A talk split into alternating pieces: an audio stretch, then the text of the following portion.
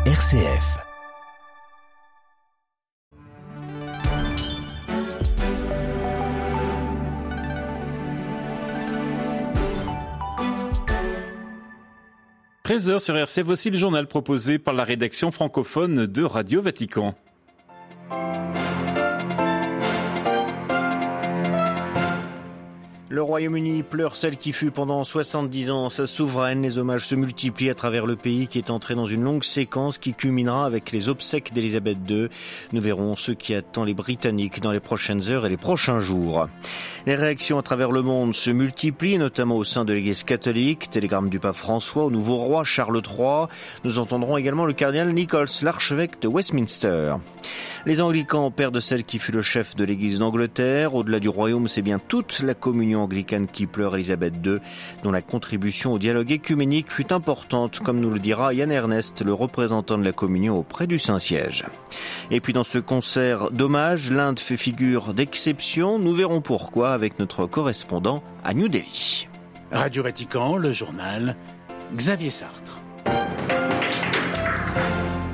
Bonjour, London Bridge is down. Une phrase pour lancer un protocole, celui du décès de la reine Elisabeth II, un protocole préparé depuis des années par Buckingham Palace. Une longue période de deuil s'ouvre pour la famille royale et tout le Royaume-Uni avec en ce moment même au Parlement à Westminster l'hommage des parlementaires à la reine et le tir de 96 coups de canon, sans oublier la sonnerie des cloches de la cathédrale Saint-Paul, de l'abbaye de Westminster et celle du château de Windsor, Marinorio. Oui, et le deuil royal débute aujourd'hui. Pendant sept jours, il sera observé par les membres de la famille royale, le personnel de la monarchie et les troupes engagées dans les cérémonies. Alors d'ici quelques jours, on ne sait pas encore quand exactement, le cercueil de la reine décédée en Écosse doit être transporté à Londres. Il devrait être exposé dans le hall du palais de Westminster pour permettre aux dignitaires et au public de venir lui rendre hommage avant ses funérailles. Les funérailles, elles, se tiendront à l'abbaye toujours de Westminster dans une dizaine de jours, donc autour du lundi 19 septembre. La reine sera ensuite probablement inhumée dans la chapelle Saint-Georges du château de Windsor, sa résidence préférée. Dans tout le pays, les drapeaux sont mis en berne, les officiels portent des brassards noirs. Au cours des neuf prochains jours qui suivent le décès, le nouveau roi doit se rendre dans les quatre régions du Royaume-Uni. À la seconde même où la reine est morte, le prince est devenu roi, mais le couronnement aura lieu bien plus tard, probablement après plusieurs mois de deuil. Marine.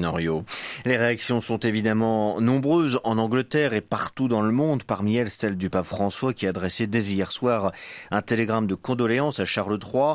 Je me joins volontiers à tous ceux qui pleurent sa disparition en priant pour le repos éternel de la reine et en rendant hommage à sa vie de service ininterrompu pour le bien de la nation du Commonwealth, à son exemple de dévouement au devoir, à son témoignage inébranlable de foi en Jésus-Christ et à sa ferme espérance en ses promesses, a écrit le Saint-Père. Au sein de l'Église catholique, l'évêque de Bayeux-Lisieux en France a également adressé ses prières au nouveau roi. Monseigneur Jacques Habert rappelle les liens qui unissent son diocèse situé en Normandie avec l'Angleterre. La reine était ainsi marraine d'honneur d'une des cloches de la cathédrale de Bayeux ville où elle s'était rendue à quatre reprises. En Angleterre, le cardinal Nichols, l'archevêque de Westminster, primat d'Angleterre et président de la conférence épiscopale d'Angleterre et du Pays de Galles, a également réagi selon le rôle d'Élisabeth II dans l'évolution des rapports entre anglicans et catholiques britanniques.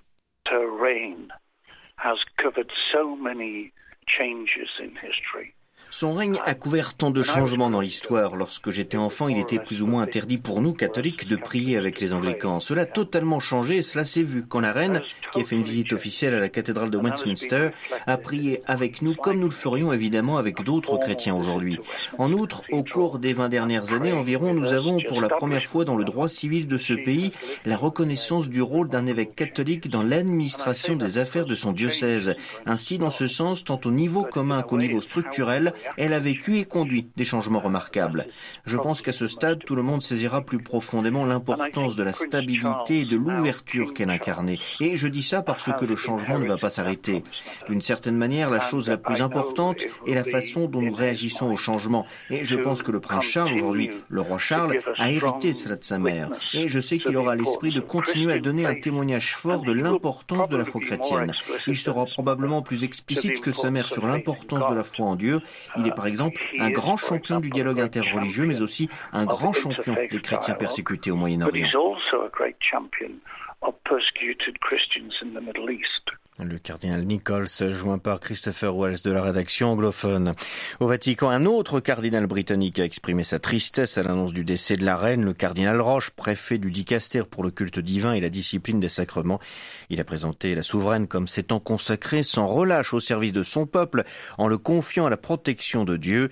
Sa foi chrétienne, exprimée si souvent dans ses messages annuels de Noël et ailleurs, ont été des moments de témoignage exceptionnels de sa foi, de l'évangile et des valeurs du bien commun, de la vie familiale, de la paix et de la concorde entre les peuples, a-t-il déclaré. Émotion également au sein de la communion anglicane. Elisabeth, en tant que reine, était aussi chef de l'église d'Angleterre, l'église mère des anglicans du monde entier. Ian Ernest, représentant personnel de l'archevêque de Canterbury près le Saint-Siège et directeur du centre anglican de Rome, revient sur la contribution de la reine au dialogue écuménique. Elle a toujours été sensible à la cause écuménique. Elle a, dans toutes ses visites euh, qu'elle a faites à plusieurs papes, euh, elle a toujours révélé cette sensibilité à cette prière du Christ, que tous nous soyons un. Et je me rappelle qu'à la visite euh, qu'elle a eue avec le pape François, elle a apporté des choses pour démontrer son amitié, mais aussi combien au cœur d'une amitié nous pouvons grandir ensemble comme des témoins de l'amour du Christ. Et elle est même venue visiter en 2001 le centre anglican de Rome pour témoigner euh, de cette présence permanente qui définitivement traduit concrètement qu'il y a une relation vivante et concrète entre nos deux églises. L'archevêque Yann Ernest de l'église anglicane. Les réactions à la mort d'Élisabeth II se multiplient donc à travers le monde et sont quasi unanimes pour saluer sa figure. Mais en Inde, sa disparition n'a pas suscité beaucoup d'émotions. Les messages de condoléances sont restés courts et les médias ont fait passer l'événement au second plan. Les explications à New Delhi d'Emmanuel Derville. Le message de condoléances le plus élaboré est venu du Premier ministre Narendra Modi.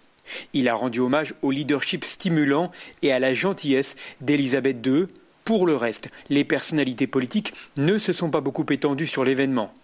La présidente de la République, Droupadi Murmu, n'a publié que quatre lignes saluant une grande personnalité. Ces réactions mesurées illustrent la relation de plus en plus rancunière du gouvernement Modi à l'égard du passé colonial anglais. Ces dernières semaines, les autorités ont effacé plusieurs symboles de la monarchie britannique, un nouvel emblème de la marine indienne, autrefois orné de la croix de Saint-Georges, a été dévoilé le 2 septembre et l'avenue du roi, nommée en l'honneur du roi d'Angleterre dans les années 30 à New Delhi, a été rebaptisée hier. Elle s'appelle maintenant l'avenue du devoir. Le Premier ministre a inauguré le réaménagement de cette artère qui mène à la présidence en qualifiant l'ancien nom de symbole esclavagiste. New Delhi, Emmanuel Derville pour Radio Vatican. Voilà ce que l'on pouvait dire sur la disparition d'Elisabeth II. Vous pouvez retrouver toutes nos informations concernant la reine et notamment ses liens avec le Saint-Siège sur notre site internet www.vaticannews.va. Dans le restant de l'actualité, le cardinal Krajewski, le préfet du Dicaster pour le service de la charité, se rendra pour la quatrième fois en Ukraine au nom du Saint-Père. Il ira à Odessa, Zitomir et Kharkiv et dans d'autres localités de l'Est du pays. Il visitera et soutiendra les différentes communautés de fidèles, les prêtres et religieux ainsi que leurs évêques. Selon le communiqué du Dicaster, il s'agit d'un voyage silencieux et évangélique pour être aux côtés des gens qui souffrent, pour prier et réconforter. Le cardinal apportera aussi aussi, bien sûr, de l'aide matérielle. Vive protestation au Tchad de la part d'une partie de l'opposition ce matin. Des centaines de manifestants du parti Les Transformateurs ont accompagné leur leader, Succès Masra, au palais de justice de N'Djamena. Il était convoqué par le procureur de la capitale. Avant même d'arriver sur place, la police est intervenue pour disperser la foule à coups de grenades lacrymogènes. Il y a quelques jours, d'autres manifestations non autorisées ont été violemment réprimées. Le Pakistan sous les eaux, le secrétaire général des Nations Unies Antonio Guterres a commencé aujourd'hui une visite de deux jours dans le pays. Le gouvernement pakistanais espère ainsi renforcer l'aide internationale. Il estime qu'il faudra au moins 10 milliards de dollars pour réparer et reconstruire les infrastructures endommagées ou détruites.